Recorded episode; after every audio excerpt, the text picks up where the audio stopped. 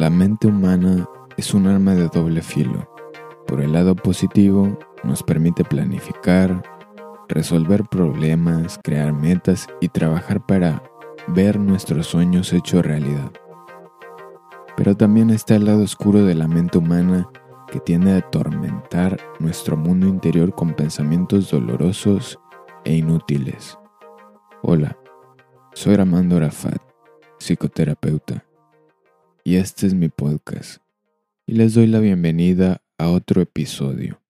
En esta ocasión hablaré sobre una parte importante del mindfulness y de la terapia cognitiva, que es tomar una distancia prudente de lo que pensamos, porque lo que pensamos no siempre es útil o real. Experimentamos autocrítica, cavilaciones y preocupaciones. Para muchos de nosotros esa voz interior puede convertirse en nuestro peor enemigo, aplastando nuestra autoestima y llevándonos a sentirnos constantemente estresados, negativos o ansiosos. 1. La serpiente que se muerde la cola, el autoengaño cíclico. Debemos aprender que muchos de nuestros pensamientos simplemente son un autoengaño. Se trata de automatismos. La mente no para de generar pensamientos ni cuando estamos conscientes ni cuando estamos dormidos. Pero no tiene nada de fantástico, por lo tanto debemos verlo con naturalidad y también con compasión. Al darnos cuenta de que estos pensamientos no son una realidad o hechos tangibles, podemos entonces tomar esa distancia tan necesaria para poder tener serenidad. Así que la próxima vez que te alteres, te pongas triste o tengas miedo, escribe lo que has pensado y pregúntate, ¿esto es real? 2. Dejar de ser como un fósforo.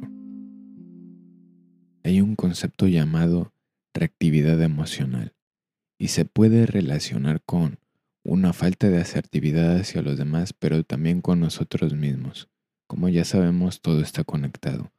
Podemos imaginar que las personas que son muy reactivas son como un fósforo. Al mínimo roce reaccionan con fuego. Y ese fuego va para adentro o para afuera. Es decir, hay un ataque consigo mismos o con o con el exterior. No se ha cultivado una gentileza o una calidez para poder reducir la fricción con el mundo.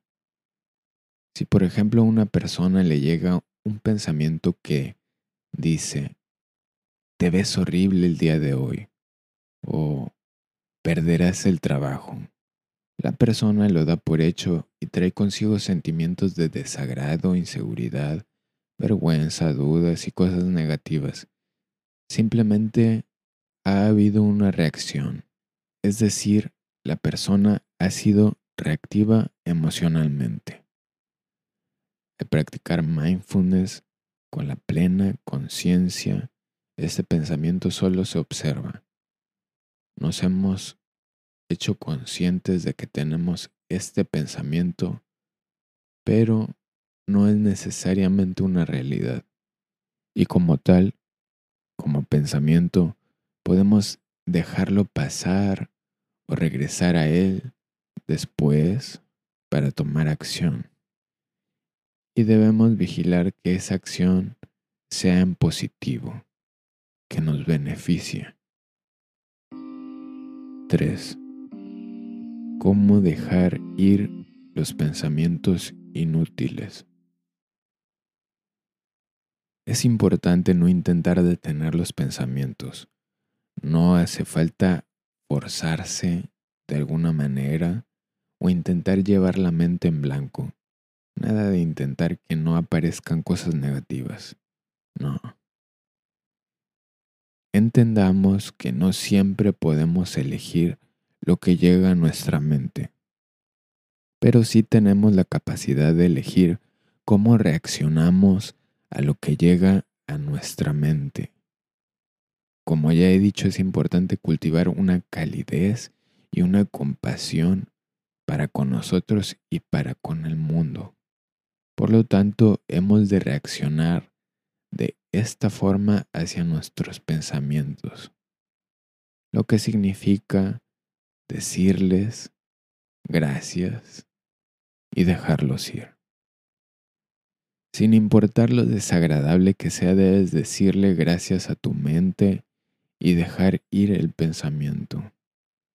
Si tu mente dice, eres un idiota y nunca lograrás nada, o tu pareja te va a dejar, respondes, gracias por generar este pensamiento inútil y lo dejas ir. Puedes imaginar que atas tu pensamiento escrito a un globo y lo dejas ir con el viento. 4. Regresar al balance.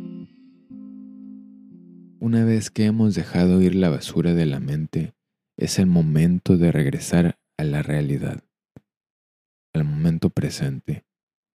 Después de dar las gracias a tu mente y dejar ir el pensamiento negativo, puede reaccionar con compasión y tal vez con sentido del humor. Y luego volver al momento presente para enfrentar lo que sí es real, práctico y tangible en el ahora.